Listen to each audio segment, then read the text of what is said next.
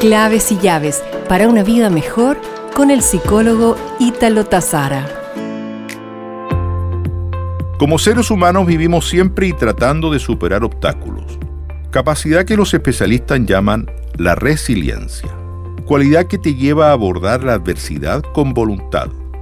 No son personas excepcionales, sino solo con la fortaleza para salir de una situación compleja y elaborar un estado mejor Tú también puedes ser una persona resiliente.